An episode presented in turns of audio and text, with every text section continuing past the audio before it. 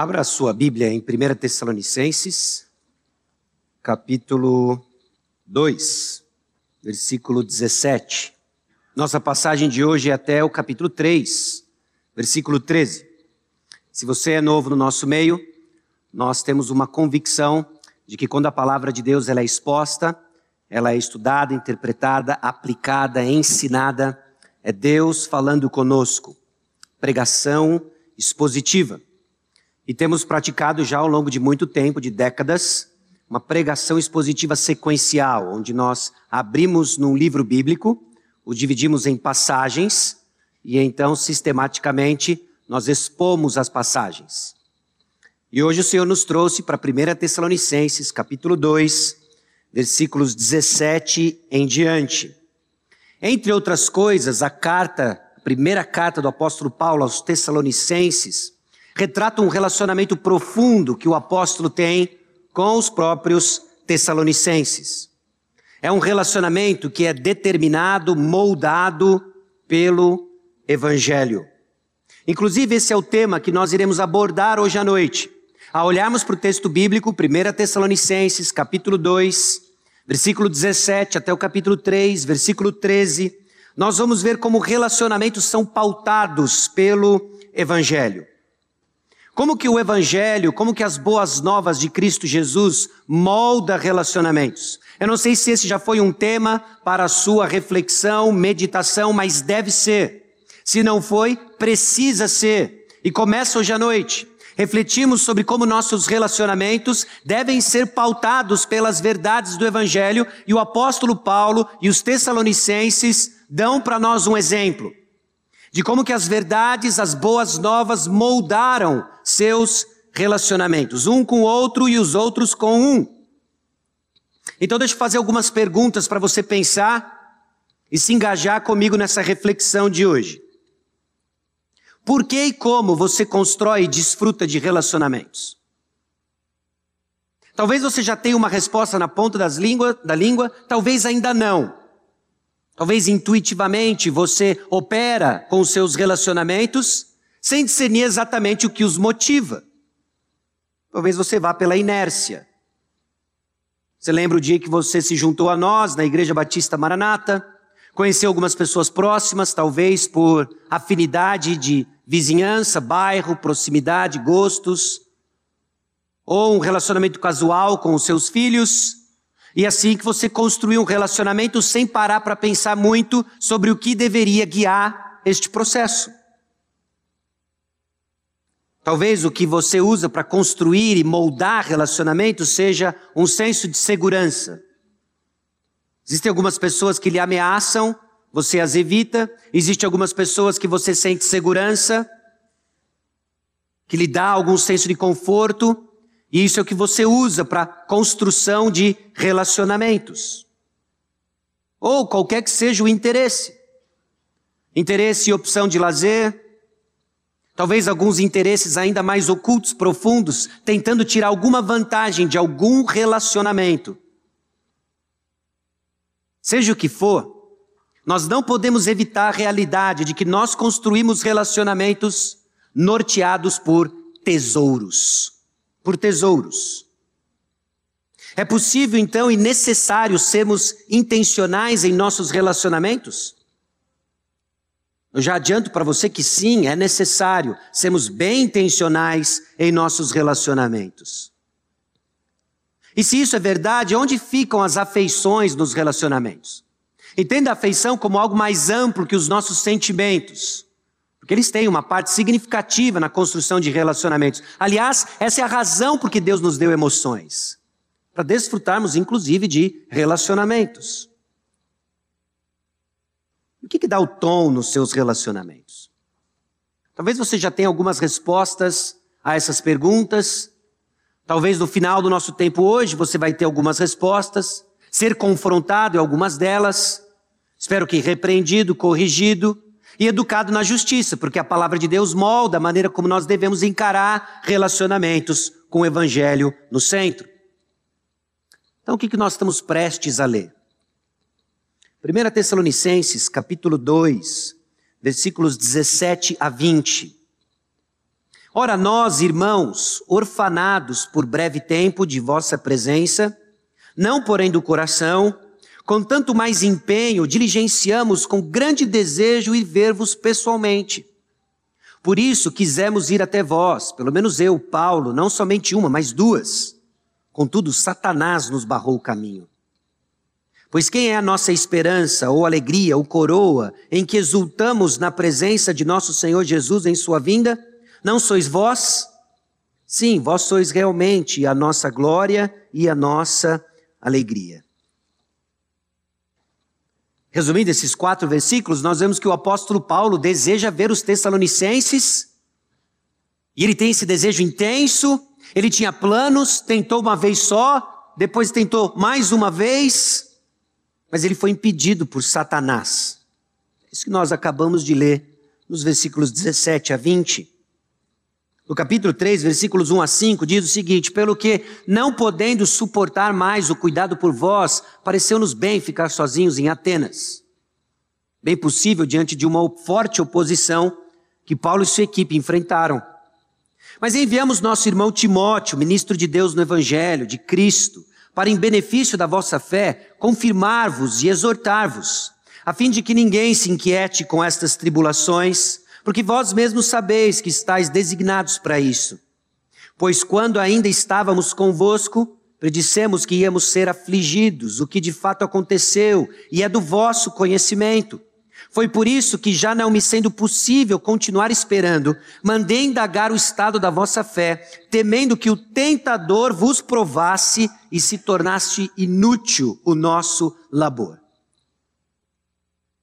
Diante desse intenso desejo de estar com os Tessalonicenses, movido pela não só uma curiosidade, mas uma necessidade legítima de saber o estado da sua fé, mas impedido por Satanás, Paulo tem uma ideia. Ele envia então Timóteo. Ele envia Timóteo aos Tessalonicenses com um propósito muito claro de fortalecer a fé dos irmãos. O texto continua, nos versículos 6 a 8. Agora, porém, com o regresso de Timóteo, vindo do vosso meio, trazendo-nos boas notícias da vossa fé e do vosso amor, e ainda de que sempre guardais grata lembrança de nós, desejando muito ver-nos como, aliás, também nós a vós outros. Sim, irmãos, por isso fomos consolados acerca de vós, pela vossa fé, apesar de todas as nossas privações e tribulação, porque agora vivemos, se é que estáis firmados, no Senhor. O apóstolo Paulo quer visitar os Tessalonicenses, é impedido por Satanás. O sentimento é intenso, ele se descreve como alguém orfanado. Ele então envia Timóteo com o objetivo de fortalecer a fé dos irmãos, e Timóteo regressa com notícias, boas notícias. Timóteo traz boas notícias aos dos Tessalonicenses estão crescendo na fé. Versículos 9 e 10. Pois que ações de graças podemos tributar a Deus no tocante a vós outros, por toda a alegria com que nos regozijamos por vossa causa, diante do nosso Deus, orando noite e dia com o máximo empenho, para vos ver pessoalmente reparar as deficiências da vossa fé. Paulo está contente com o progresso. Ele louva o Senhor pelo progresso, mas ele quer servir mais.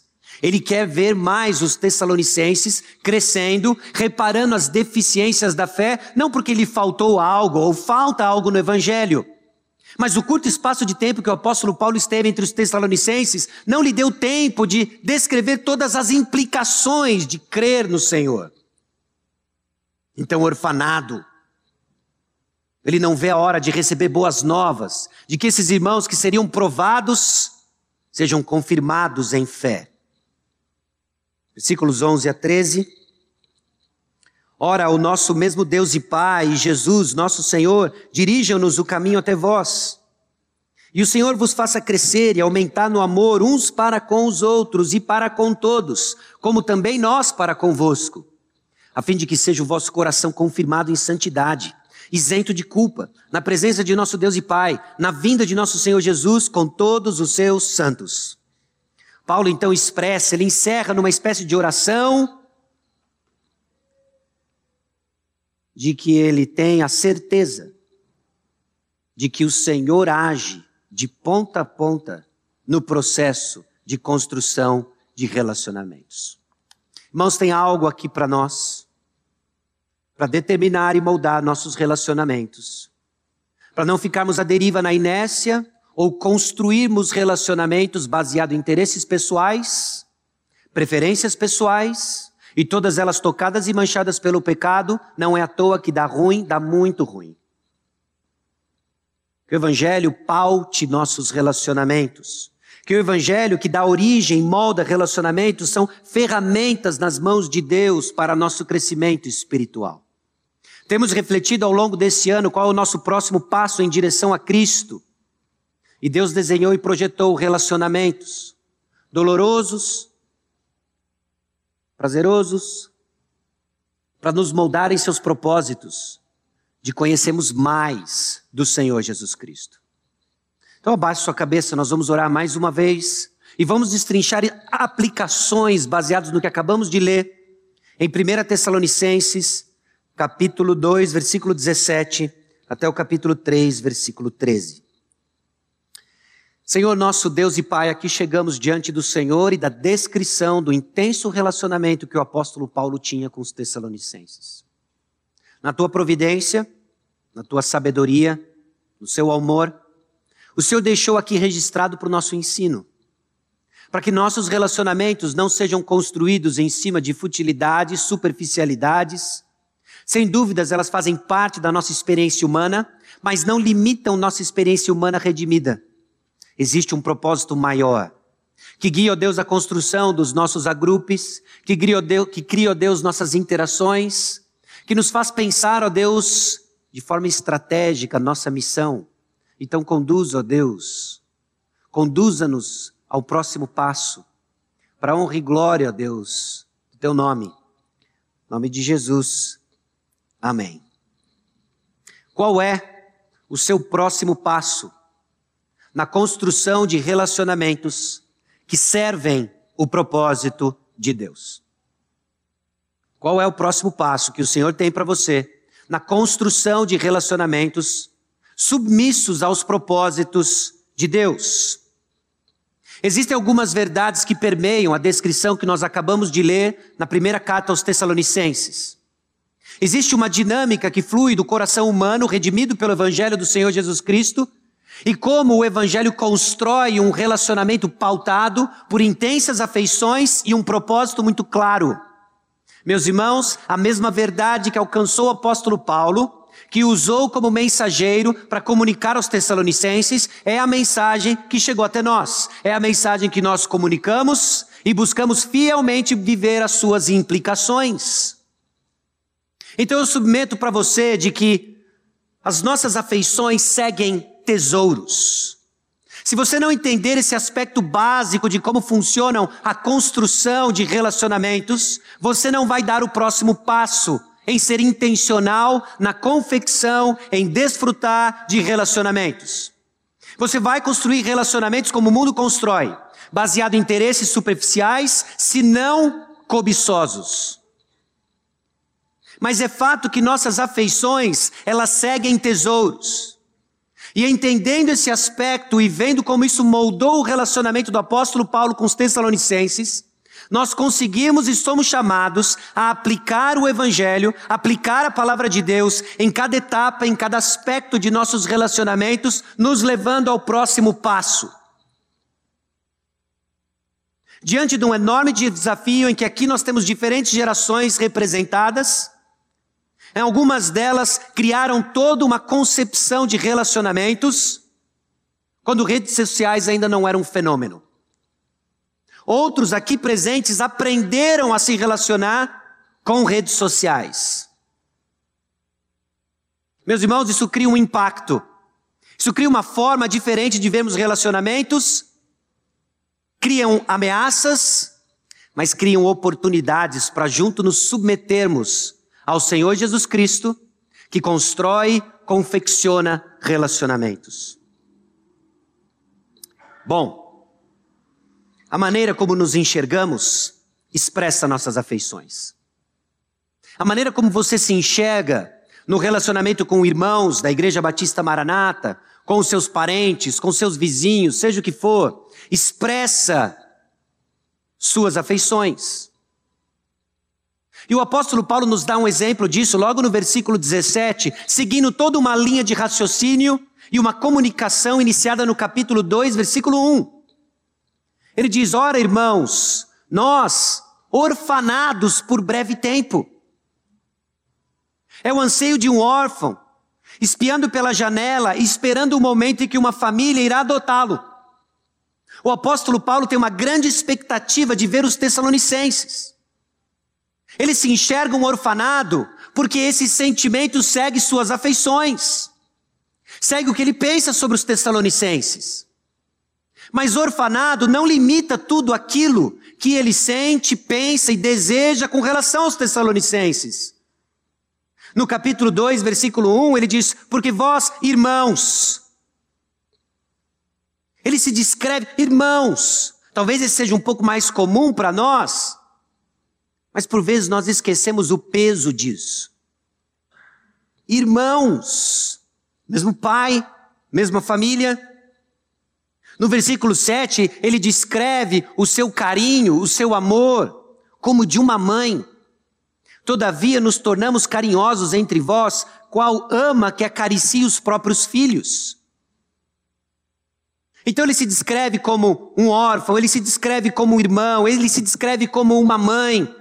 Ele se descreve no versículo 11: E sabeis ainda que de maneira como pai a seus filhos, a cada um de vós. O apóstolo Paulo não está sendo meramente poético, mas ele está comunicando uma mensagem de que as suas afeições descrevem esse relacionamento com os Tessalonicenses pautado em tesouros diferentes deste mundo. A maneira como ele se enxerga expressa suas afeições. Os termos que nós usamos para nos identificar, para identificar nossos relacionamentos, são muito importantes. Por afeições, o que nós podemos entender? Mais amplo que emoções. Envolve emoções, mas é mais do que isso. Envolve o que você pensa, envolve o que você deseja, envolve o que você sente. E é justamente a interação desses três que nos move a ações. Porque você faz o que você faz, porque você quer o que você quer. Porque você quer o que você quer, porque você crê o que você crê. E segue esse emaranhado de coisas que se passam no nosso coração, nossas emoções. O apóstolo Paulo então derrama suas emoções, se descreve como irmão, se descreve como mãe, se descreve como pai, se descreve como eu sou um orfanado, um órfão, porque essas afeições seguem os seus tesouros. A maneira do que você sente, o que você pensa e deseja sobre o seu irmão reflete muito os seus tesouros. Demais. É uma porta de entrada para aquilo que realmente é importante para você. E essas afeições, elas revelam nossos tesouros, o que é importante para nós. Justamente porque nós fazemos o que nós fazemos, porque nós queremos o que nós queremos. O que, que os seus relacionamentos e a qualidade deles refletem dos seus tesouros?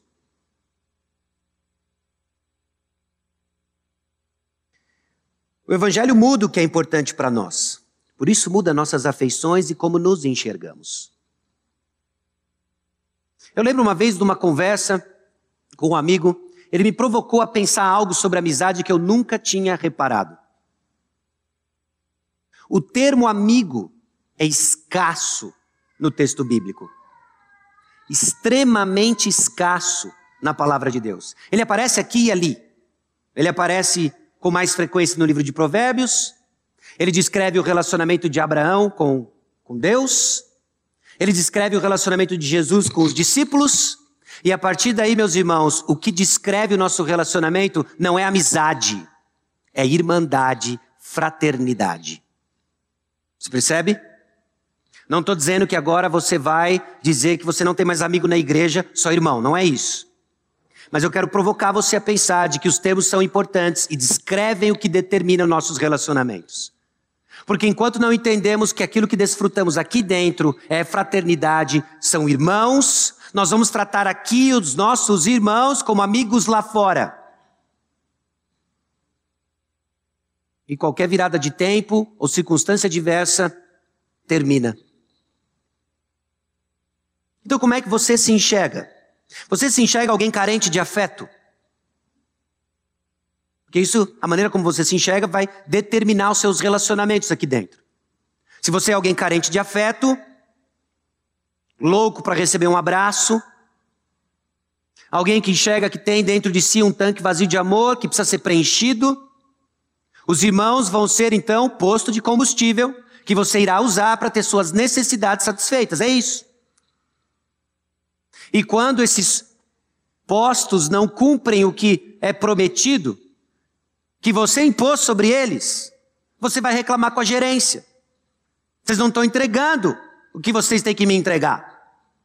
Porque como você se enxerga? Carente de afeto. Seja qual foram as influências do passado que moldaram isso em você, influenciou você uma visão equivocada de quem você é. Nós acabamos de cantar lindos, lindos cânticos de tamanho amor derramado sobre nós. Se isso não basta, seu tanque está furado. E está colocando combustível adulterado, não é à toa que você está engasgando.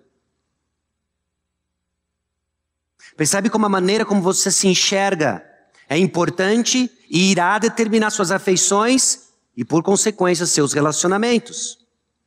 Será que você se enxerga meramente como amigo? Truta, parça, BFF. Não quero demonizar os termos. Mas se esses termos não são meras palavras, mas determinam a maneira como você conduz relacionamentos, não é à toa que você vive os dramas do seriado. Não é à toa que sua vida parece um reality show, cheio de altos e baixos. Deus não chamou você para um reality show. A realidade que o Evangelho nos apresenta é maior, mais completa e satisfaz. Nós somos Irmãos, o Evangelho então nos traz uma identidade radicalmente diferente. Nossos relacionamentos são pautados então por algo novo e superior e muito melhor do que qualquer desejo ou afeição desgovernada. Meus irmãos, o Evangelho põe isso em ordem. Nos lembra quem somos, o que Cristo fez por nós, garante nossa identidade de filhos amados, nos coloca numa comunidade, família de amor, somos irmãos. Irmãos se ofendem, pecam um contra o outro. É fato, é uma realidade, não digo isso com cinismo, nem ceticismo, isso dói, machuca. Mas por termos o mesmo Pai a garantia de um amor abundante em Cristo Jesus, nós temos que dar um jeito de fazer a coisa acontecer.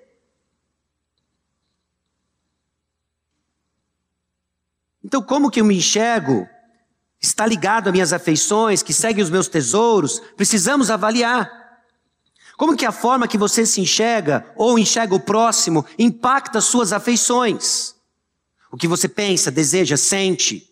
Talvez a dificuldade, o entrave justamente de frequentar as reuniões da Igreja Batista Maranata, de pertencer a um agrupe, seja porque as suas afeições, que você pensa, deseja e sente, está muito distante de um relacionamento como de alguém orfanado por estar perto de alguém, como de um pai que não vê a hora de comunicar instrução, como uma mãe carinhosa que não vê a hora de ajuntar-se com seus filhos, como um irmão corajoso. Estamos junto. E começa porque nós perdemos a visão do tesouro, de que aquilo que impulsiona a paixão do apóstolo Paulo deixou de nos impulsionar. Nós compramos os ruídos do mundo. Nós compramos os tesouros deste mundo. E quando eu digo mundo, eu não digo mundão. Eu digo mundo, esse presente século, tudo aquilo que passa, tudo aquilo que vai virar pó. É isso que governa o nosso coração e por vezes nos distancia dos irmãos. Não é uma causa única, não é um relacionamento pontual, é uma rede de afeições dentro do nosso coração desgovernadas e não mais fundamentadas no amor de Cristo por nós. Isso nos leva a pensar errado, desejar errado, sentir errado. E aí olhamos para aquilo que o apóstolo Paulo escreve, movido pelo Espírito Santo, e diz: ah, um exagero. Ou o apóstolo Paulo é um daqueles caras bem, bem calorosos, não é? Talvez ele tinha aí um sangue, sei lá, carioca, caribenho. Não, ele foi, ele tinha um, ele tinha um sangue sobre ele, o de Jesus, que o levou a afeições diferentes. Escute suas afeições para ver onde estão seus tesouros. Pare de responsabilizar terceiros sobre a sua condição espiritual e assuma onde está os tesouros, estão, estão os tesouros do seu coração. É um passo rumo à direção a Cristo Jesus. Nossas afeições estão em todo lugar, menos em Cristo Jesus, e a coisa vai ficar desordenada. Então escute suas afeições, a frequência dos seus pensamentos, seus desejos, até mesmo seus abatimentos, o que eles estão dizendo sobre sua fonte de esperança, suas emoções, seus sentimentos. O que, que a resistência para os relacionamentos revela dos tesouros? Talvez o que é importante para você é segurança, não é à toa que você corre de relacionamento. Eu entendo. Pessoas machucaram você. E não querendo mais sentir-se machucado, ferido, você fez da segurança o seu objetivo de vida. Estar com pessoas é perigoso. Então, o que você pensa sobre estar com pessoas influencia o que você deseja, não é estar com elas e o que você sente. Sua fonte de prazer deixou estar com pessoas. Ouvir o que o apóstolo Paulo diz de estar orfanado da presença dos irmãos, que eu não vejo a hora de estar com você, é uma experiência tão distante, você não lembra a última vez que você experimentou isso. Qual é o seu tesouro? Segurança ou conforto? Se for conforto, você passa desapercebido, porque você está sempre rodeado de pessoas. De pessoas agradáveis que não lhe ameaçam e não tiram de você conforto. Porque tem pessoas desconfortáveis, não tem? Existem pessoas desconfortáveis. E quando eu digo existem pessoas desconfortáveis, eu não estou dizendo tipos de pessoas. Eu estou dizendo que nós somos desconfortáveis e agimos muitas vezes de maneira desconfortável. Bom, se conforto é o seu objetivo, não é à toa que você evita pessoas, escolhe outras. Se o seu objetivo é reconhecimento, não é à toa que você despreza aqueles que não podem lhe dar o que você tanto quer. Reconhecimento. Meus irmãos, nada disso parece pautar e ditar o ritmo de relacionamentos do apóstolo Paulo. Seu senso de missão, cativado por uma compreensão do evangelho, o levou a desenvolver afeições totalmente diferentes dos padrões do mundo. O que ele sente e expressa pelos Tessalonicenses é pautado exclusivamente por aquilo que Cristo fez por ele, por aquilo que Cristo fez pelos Tessalonicenses. Mas eu digo para você, à luz do que aquilo ele diz para nós no versículo 19, pois quem é a nossa esperança, ou alegria, ou coroa, em que exultamos na presença de nosso Senhor Jesus em sua vinda, não sois vós? Olha o tesouro do apóstolo Paulo. Vocês, Tessalonicenses, nossa esperança, alegria, coroa. Então, quando seu irmão for sua esperança, alegria e coroa, suas afeições serão transformadas, gerando ações de comunhão intensa. Nós evitamos pessoas, porque nossos irmãos não são nossa esperança, alegria e coroa. São entraves para aquilo que eu quero, são desafios para aquilo que eu tenho. E enquanto eles são esses obstáculos e entraves, nós não vamos juntos com o apóstolo Paulo dizer: Estou orfanado, ausente de estar com você. Meus irmãos, é a base bíblica para poder olhar para sua irmã e dizer: Você é minha coroa. Alegria, esperança.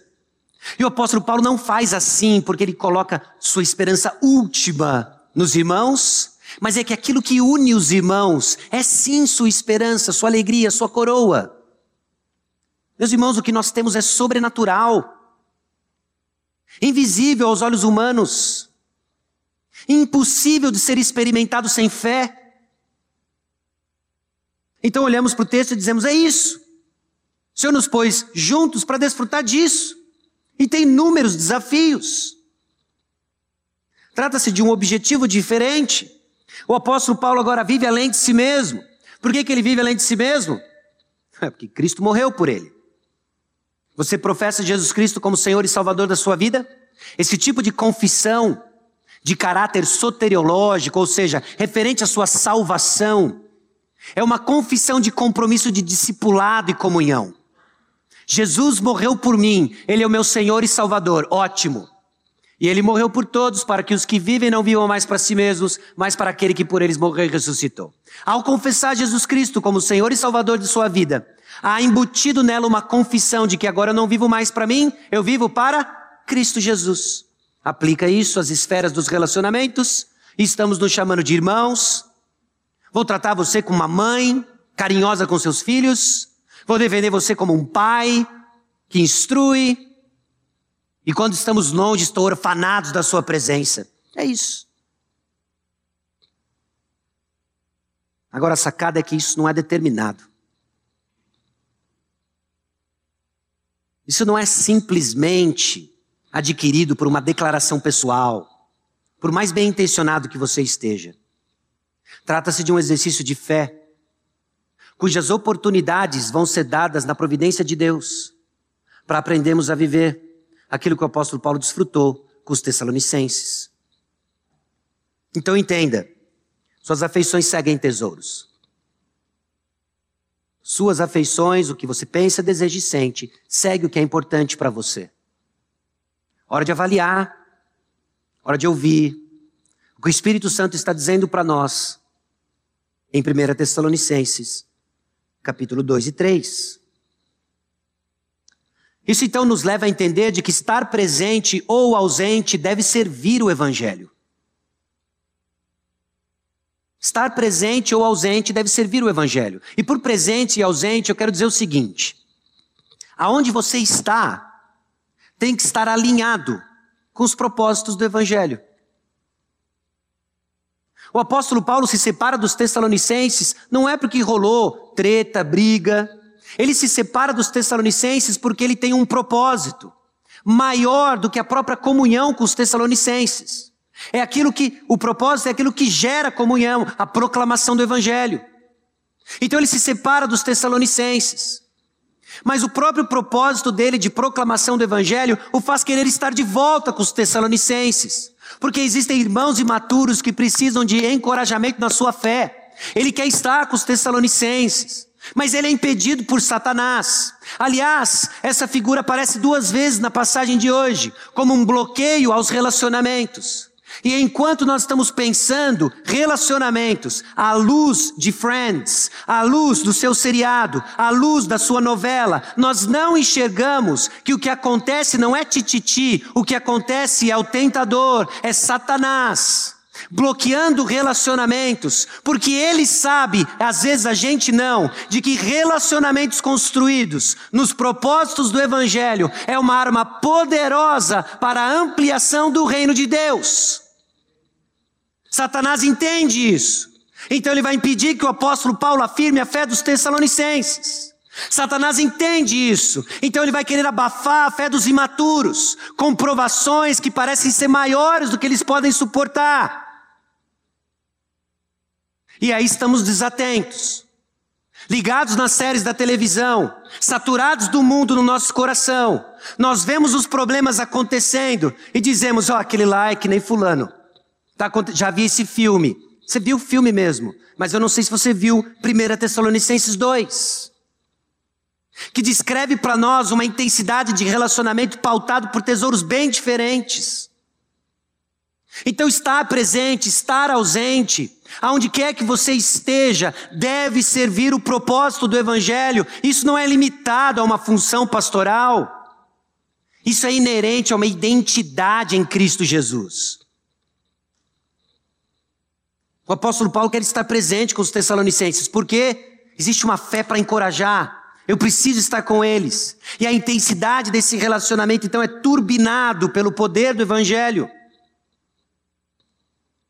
Eu pergunto para você: por que você decide estar num lugar e estar ausente no outro? Obviamente, isso tem a implicação de estar na igreja ou ausente dela, estar no agrupe, ausente do agrupe, estar com irmãos num determinado ministério, estar fora dele sair do agrupe. Por que você decide o que você decide? Já fizemos esse ponto. Porque eu quero o que eu quero. Então, traços de maturidade presente em cada um de nós é o seguinte: O que a imaturidade vai dizer? Eu estou onde é prazeroso. Eu estou onde é prazeroso. Se é legal, lá estarei. Se é chato, de novo não estarei. E aqui deixa eu fazer uma observação, isso é comum a todos nós, mas em especial para gerações mais jovens. Se você é incapaz de lembrar do pentacampeonato, é, é com você que eu estou falando. Ok? Você aprendeu relacionamento em redes sociais? Você aprendeu que relacionamentos são dirigidos por impulsos? E você tem pouca casca grossa que permite que relacionamentos sejam duradouros. Alguns chamam isso de geração snowflake, floco de neve. Por que floco de neve? O floco de neve, quando ele cai numa mão, apenas em temperatura corpórea, faz. O que é a geração floco de neve? Uma geração safa e sabe, conhece tecnologia, com dois dedos de superficialidade em relacionamento. Estou descrevendo gerações lá fora, porque aqui dentro tem que ser diferente. Aqui o que molda e deve permear nossos relacionamentos é a robustez do Evangelho, que diz que leais são as feridas daqueles que amam, de que aqui você vai adquirir o que você precisa para crescer em maturidade e firmar os seus passos no Senhor. Aqueles que celebraram 2002, 94, 70, não se identifique. Nós sabemos quem você é. Mas eu digo para você que também existem desafios. Porque a nossa tendência é achar o seguinte: no meu tempo é que era bom, essa, própria, essa próxima geração não sabe de nada. Ah, se fosse no meu tempo. Nós estamos todos no mesmo tempo, você já reparou? É 2021 para todo mundo. Não interessa quando você nasceu, hoje é 2021. Hoje é 2021. E Deus quer usar os recursos espirituais que aqui existem para forjar em nós essa comunidade aqui. E o evangelho que é supratemporal, que salvou pessoas no primeiro século e tem salvado até então, é que é proclamado aqui. Moldando, determinando nossos relacionamentos. Então, se você pensa que você está onde é prazeroso, se são traços de imaturidade, eu quero gentilmente, amorosamente confrontar você. Você pensa errado o relacionamento e não é à toa que a sua vida é instável, muito instável. Em que você está constantemente procurando atrativos, aquilo que vai te dar prazer para firmar os seus pés e você só encontra areia movediça. Não é assim? Como é que eu sei disso? Tem uma câmera na sua casa? Não.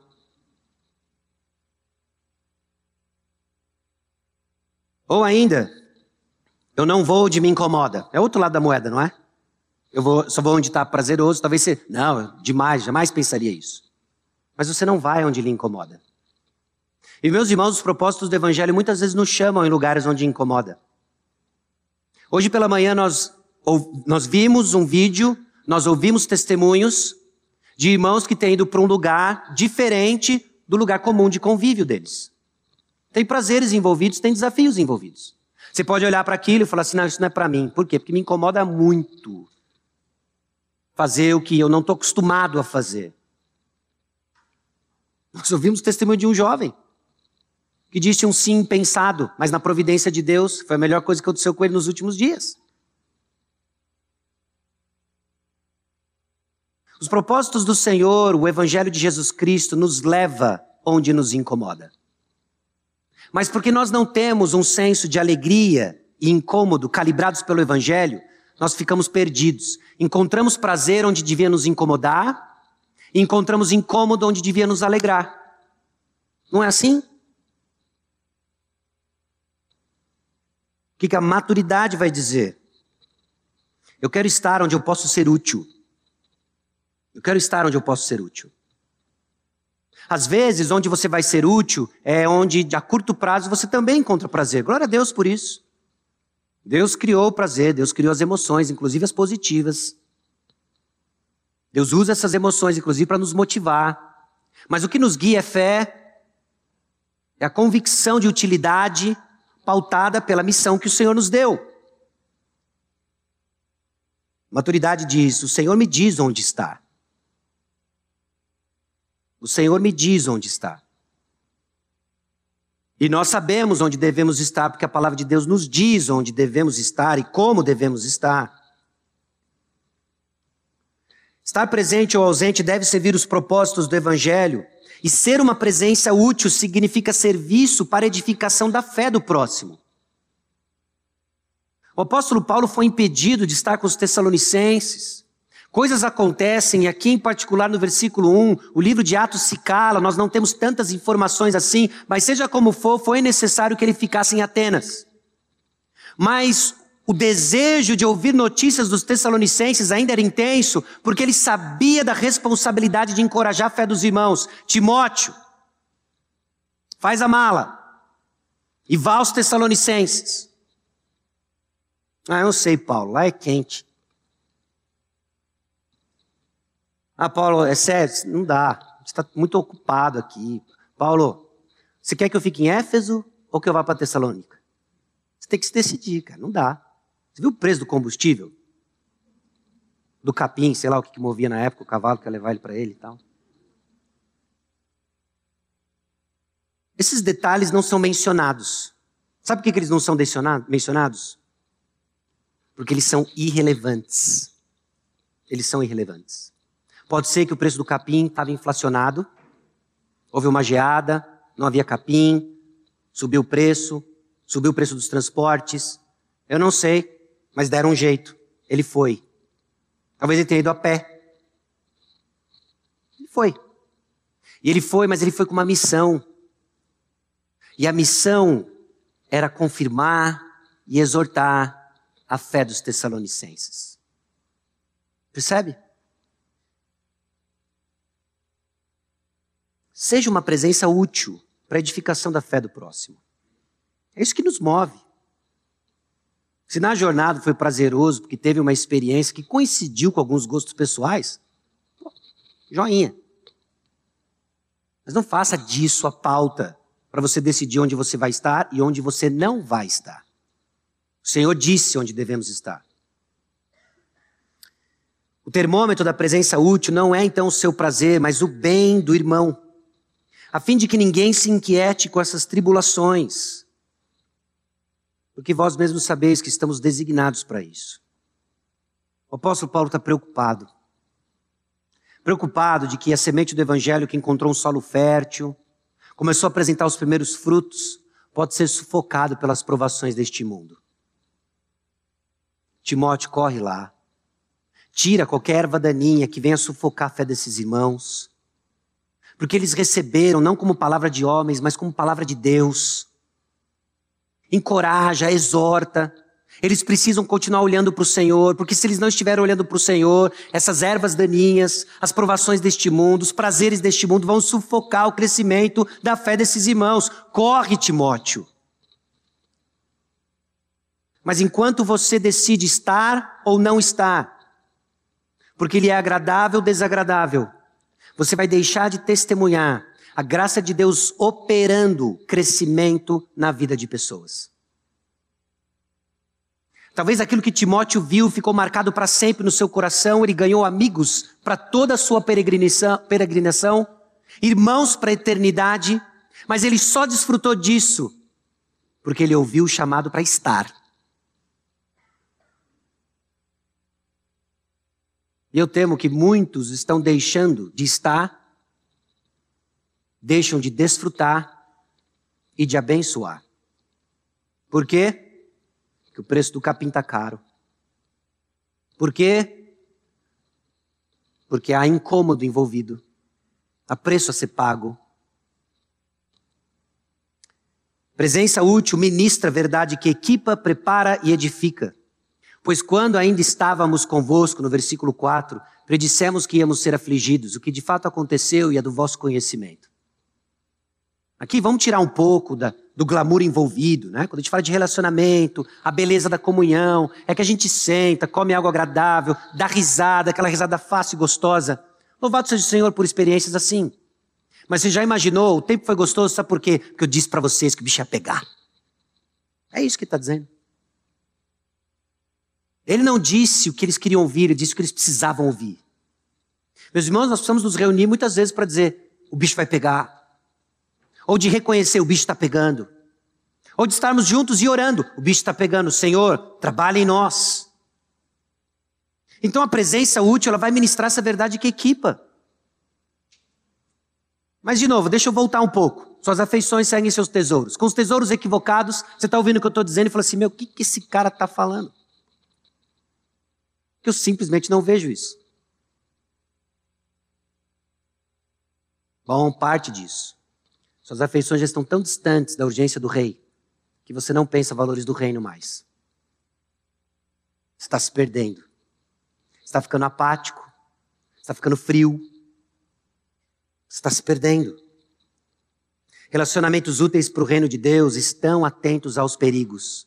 Foi por isso que, já não me sendo possível continuar esperando, mandei indagar o estado da vossa fé, temendo que o tentador vos provasse, se tornasse inútil o nosso labor. Pela graça de Deus, nós ouvimos relatos de irmãos que são encorajados por outros irmãos, justamente diante dessa realidade do versículo 5. Olha, eu tenho notado a sua ausência, a sua falta com medo de que o tentador está aí, rosnando perto de você. Mas é real, meus irmãos, de que alguns não estão aqui, estamos desatentos. O Senhor está nos chamando mais uma vez, a mais passos, continuar crescendo nessa direção. Sempre vai ter coisas para crescer, sempre vai ter essa comunidade para edificar, mas temos que ser lembrados da atenção direcionada para onde? Cristo Jesus e a sua agenda, não a nossa. Então percebe de que estar presente ou ausente serve os propósitos do Evangelho. Eu tenho dois estudos de caso para você aqui. Conforme nós pensamos aquilo que o apóstolo Paulo vivencia com Timóteo, ele enviar Timóteo com uma missão bem específica, o que o motiva a enviar Timóteo, pense o seguinte: é um estudo de caso comum. Qualquer semelhança é mera coincidência. O agrupe está crescendo em número e qualidade. Não cabe mais em casa nenhuma e não tem como chamar mais gente. Sou familiar para você? Não tem sala que comporte 52 adultos, mais as crianças. Ah, não, hoje vamos fazer diferente, vamos pedir pelo iFood. São sete motocicletas. Parece um cortejo. E aí vocês começam a suspeitar que está grande demais. Então o líder do grupo reúne o pessoal. Antes da gente começar hoje, o guia está aqui, todo mundo recebeu, já cantou, já orou. Vamos orar, eu acho que está chegando o momento da gente multiplicar o grupo. Ah! Começam gemidos inexprimíveis. Tá, tá legal. A gente aluga um salão. Lá no meu prédio tem um salão. Cabem 100 pessoas sentadas. Em parte, que gostoso que é estar junto. Não vou demonizar o sentimento de agonização, tá certo? Mas eu quero que você pense que esse sentimento é uma agonia de dores do parto.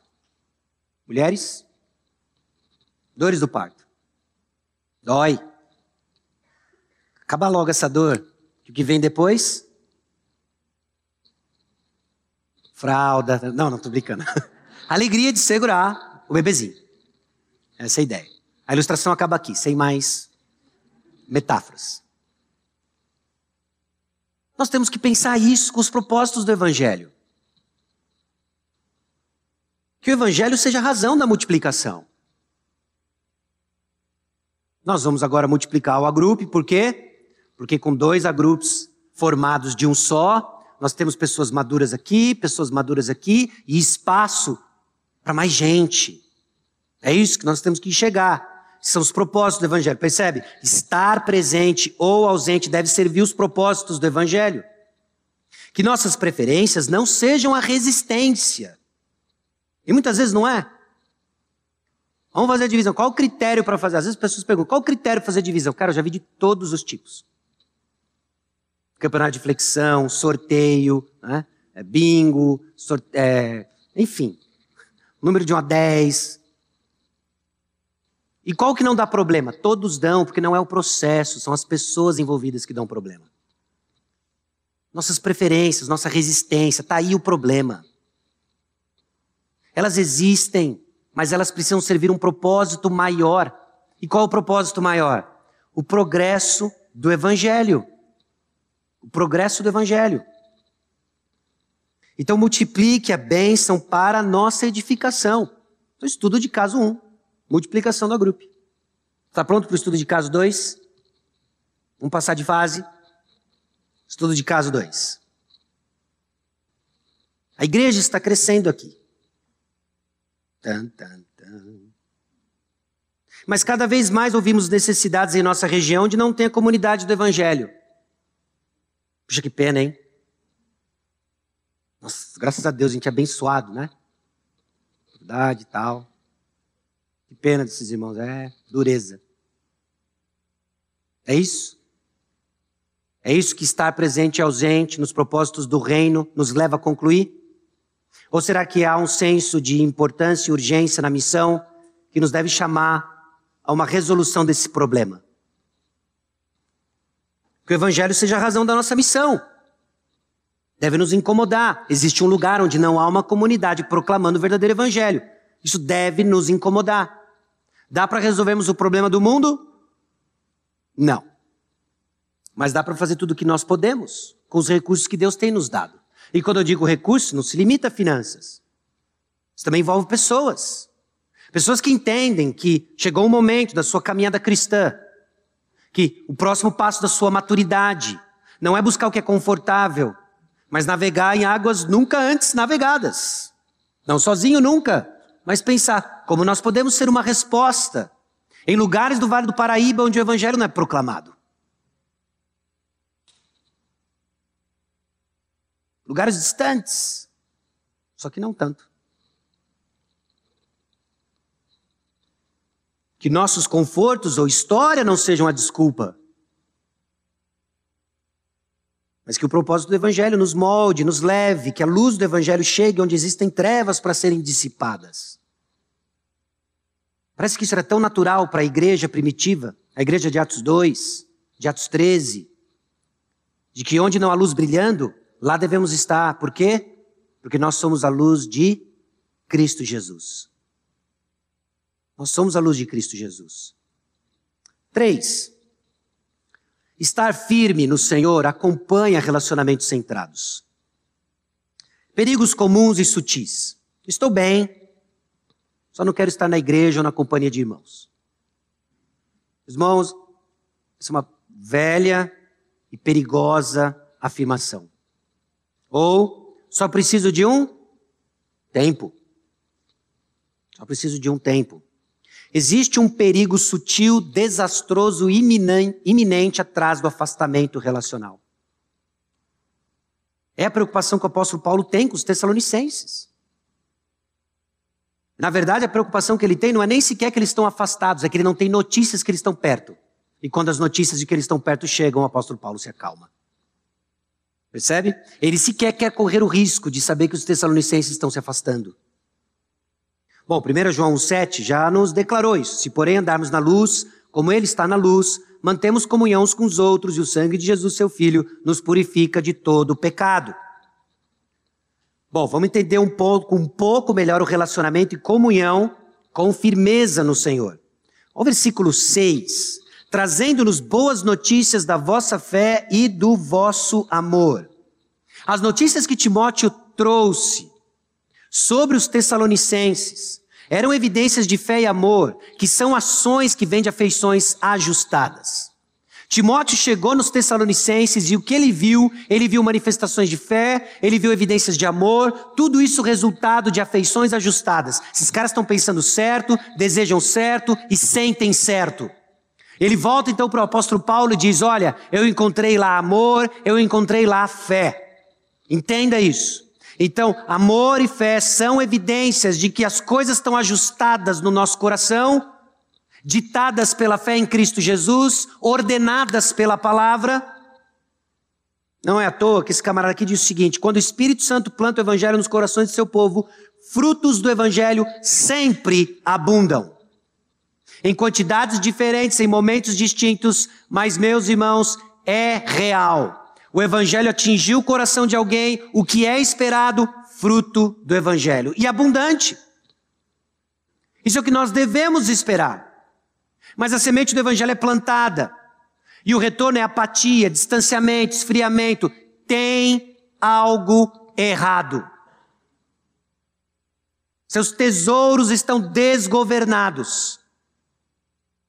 E talvez eles não são tão evidentes porque você consegue manter ainda uma certa cara de crente.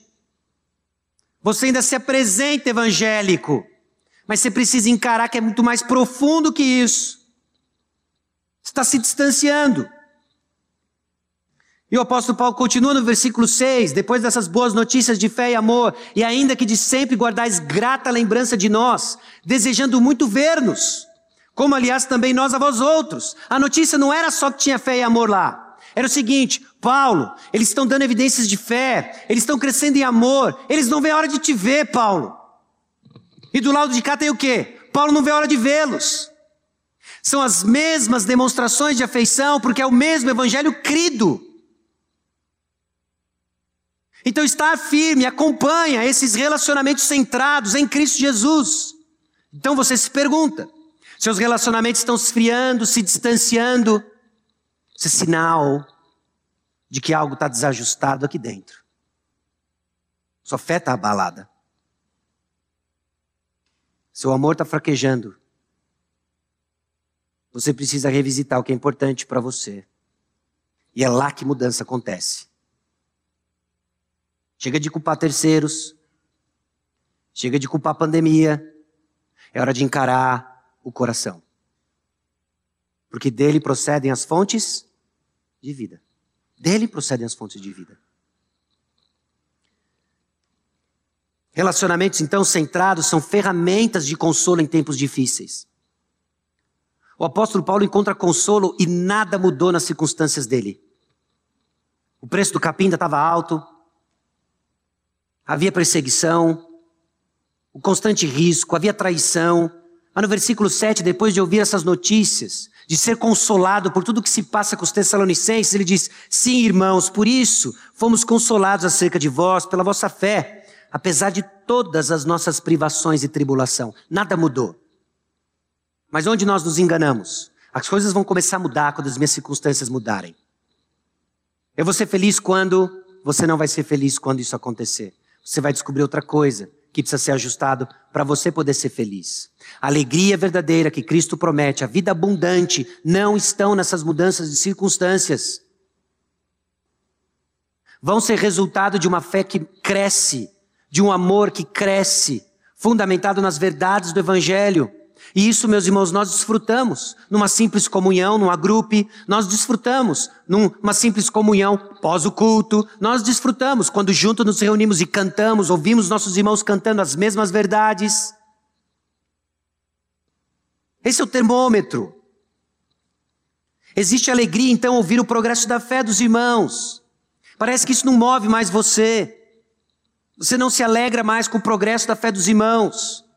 Porque seus tesouros estão em outros lugares. Então isso não faz diferença. Bom para ele. Firmeza e fé, então, ajusta nossas expectativas para ver o que realmente importa. Nós temos uma crise de visão espiritual, meus irmãos.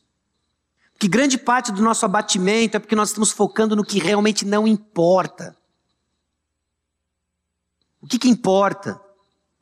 O versículo 9 e 10, os versículos 9 e 10, pois que ações de graças podemos tributar a Deus no tocante a vós outros, por toda alegria com que nos regozijamos por vossa causa diante do nosso Deus, orando noite e dia com máximo empenho para vos ver pessoalmente e reparar as deficiências da vossa fé. As expectativas do apóstolo Paulo são outras.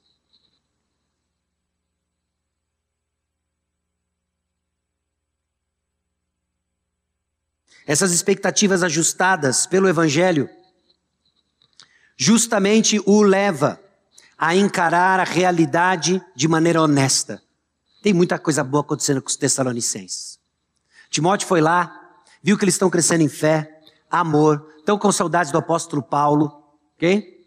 Mas ainda assim, tem coisas que precisam ser reparadas na sua fé. Não houve tempo para eles entenderem todas as implicações da fé. Meus irmãos, o Evangelho, nutrido, saturando os nossos corações, não vai ser cego aos problemas que nós passamos, não é cego aos problemas de relacionamentos, não é simplesmente dizer está tudo ótimo, ó vida, ó céus, e assim seguimos. Ele enxerga a realidade como é. Só que a realidade como é, pautada no Evangelho, cresce em fé, cresce em amor e mostra onde nós ainda precisamos crescer. Esses são relacionamentos pautados pelo Evangelho. Então a recepção verdadeira do Evangelho é evidente numa fé vibrante, que se expressa em amor por Cristo e por tudo que Cristo ama. Se o que faz simplesmente alegrar e mover seu coração não tem nada a ver com o que Cristo ama, sua fé não está firmada no Senhor. Não está. Não é à toa que os relacionamentos pedem a sua emoção, a sua graça. Não é à toa que a gente não experimenta mais o que antes experimentávamos. Nós não estamos firmes no Senhor.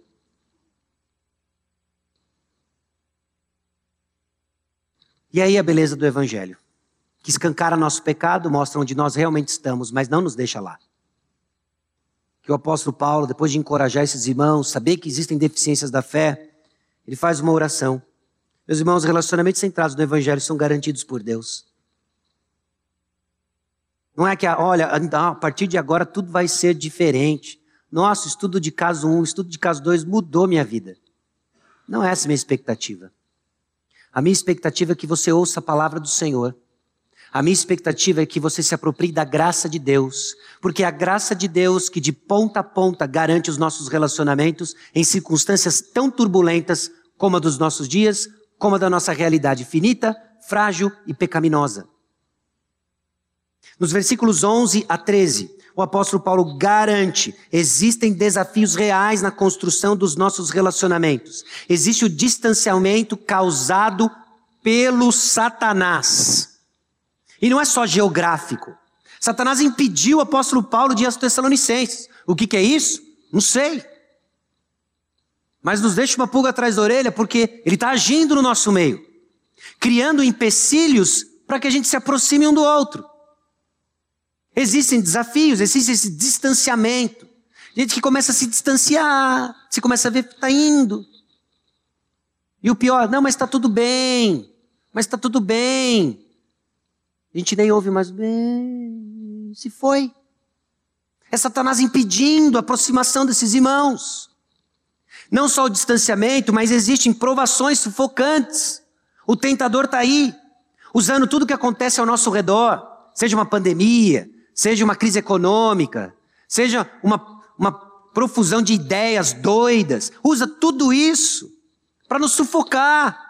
Está acontecendo, esses são os desafios. Mas nós temos no Senhor a garantia para a edificação desses relacionamentos. E o apóstolo Paulo lista cada um deles nessa curta oração nos versículos 11 a 13. Por exemplo, o Senhor Jesus conduz o caminho. Olha a certeza que o apóstolo Paulo tem. Ora, o nosso mesmo Deus e Pai e Jesus, nosso Senhor, dirijam-nos o caminho até vós. Meus irmãos, o Senhor dirige. Você não veio aqui porque você decidiu vir. Você não veio aqui porque você teve uma brilhante ideia de aparecer na igreja hoje, dia 24 de outubro de 2021. Você não veio aqui porque, é, eu sempre faço isso mesmo, essa hora. Você veio aqui porque o Senhor dirige o seu caminho para ouvir o que você está ouvindo e firmar os seus passos na construção de um relacionamento com Ele e com os irmãos. Por isso que você veio aqui. Nossa, eu nem pensei nisso. Mas isso é o que a nossa fé nos informa. Faz crescer em amor, e o Senhor vos faça crescer e aumentar o amor uns para com os outros, e para com todos, como também nós para convosco. Para e pensa. É o camarada que se descreve como orfanado, pai, mãe, irmão. Não vejo a hora de estar com você. E que o Senhor faça crescer esse amor mais ainda. O próximo passo em direção precisa crescer mais. precisa crescer mais. A gente precisa crescer mais. Tem esses desafios, mas o Senhor está nos chamando para crescer mais. Não, mas eh, você não entende, é uma história. Olha, foram muitos anos com Cristo Jesus. Então não larga a mão dele agora. Sabe por quê? Porque ele nos preserva em santidade até o fim. Olha o versículo 13. A fim de que seja o vosso coração confirmado em santidade, isento de culpa, na presença de nosso Deus e Pai, na vinda de nosso Senhor Jesus com todos os seus santos. Jesus já voltou? Sim ou não? Não.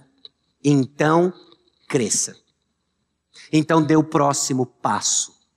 Para que quando ele voltar, estejamos isentos de culpa e nos encontremos crescendo. Até Jesus voltar. Então, alma cansada, alma ferida, olhando para o Senhor Jesus Cristo, que limpa e cura nossas feridas, nós vamos continuar. Nós vamos continuar porque Ele preserva em santidade até o dia de Cristo Jesus. Até Ele voltar. Então considere, relacionamentos são vitais para a saúde do corpo de Cristo. Semana passada nós vimos 1 Tessalonicenses 2,13, e uma das razões porque os Tessalonicenses receberam a palavra, não como palavra de homens, mas palavra de Deus, é porque os mensageiros atestavam essa mensagem. O poder não é o mensageiro, é a mensagem, mas há uma coerência aqui. Então Deus criou esses relacionamentos para que a palavra que é proclamada encontre os corações em que eles não só ouvem a mensagem, mas experimentem a mensagem. E como eles experimentam? Por meio dos relacionamentos. Você vai experimentar o cuidado de Cristo se relacionando com pessoas. Você vai, você vai descobrir a exortação de Cristo Jesus por meio da exortação de irmãos. É assim que nós vamos experimentar isso. Temos inúmeras dificuldades na construção de relacionamentos. Nós temos dificuldades internas, porque nós temos afeições desajustadas, preferências desorganizadas. É real. Nós não vamos esconder isso, nós temos que confessar isso, reconhecer isso e se arrepender disso. Existem problemas externos, tem provação, tem Satanás agindo no nosso meio. E porque a gente não vê ele agindo no nosso meio, porque a gente não vê a figura dele na nossa frente, nós esquecemos que ele está agindo, criando empecilhos para que aproximações sejam feitas criando empecilhos para que relacionamentos cresçam frutíferos, porque o Evangelho foi recebido com fé. Somos sufocados e minguamos, deixamos de frutificar cem por um. Por quê? Inúmeras razões que sufocam o crescimento do Evangelho. O Evangelho é a resposta que precisamos para o progresso da fé em comunidade. Não tem outra resposta. Não tem dicas de relacionamento 2.0. Tem Jesus Cristo morreu pelos nossos pecados, por causa dos nossos pecados. Ressuscitou no terceiro dia, triunfou sobre a morte. Ele não poupou seu próprio filho. Se isso não garante para você uma base real de amor e suficiente, nada mais o fará. Então agora vamos tirar os nossos olhos de nós mesmos, olhar para o Senhor e para o próximo. E entender que cada relacionamento importa e serve um propósito maior. E não são nossas preferências, mas é o reino de Deus. Ainda vai doer multiplicar o agrupe. Mas você vai começar a ver a beleza e a alegria de que um outro grupo vai surgir. E mais gente vai chegar. Vai doer talvez ver irmãos partindo para pregar onde Cristo não foi pregado. Mas nós vamos nos alegrar com as notícias de que Cristo Jesus está sendo exaltado. Meus irmãos, nossos relacionamentos precisam ser pautados pelo Evangelho. Vamos orar. Senhor, conduza-nos no desafio que ouvimos. É bem maior do que nossas capacidades. Mas a realidade é que não estamos sozinhos. O Senhor está conosco. O Senhor prometeu estar conosco no exercício da tarefa que o Senhor nos deu fazer discípulos. Então eu peço a Deus que o Senhor aproxime os que se afastaram. Eu peço a Deus que o Senhor nos conduza em arrependimento da indiferença, da apatia. Molde, ó Deus, nossos relacionamentos com a verdade que um dia nos alcançou e nos fez filhos. Somos irmãos. E é no nome de Jesus que nós oramos. Amém.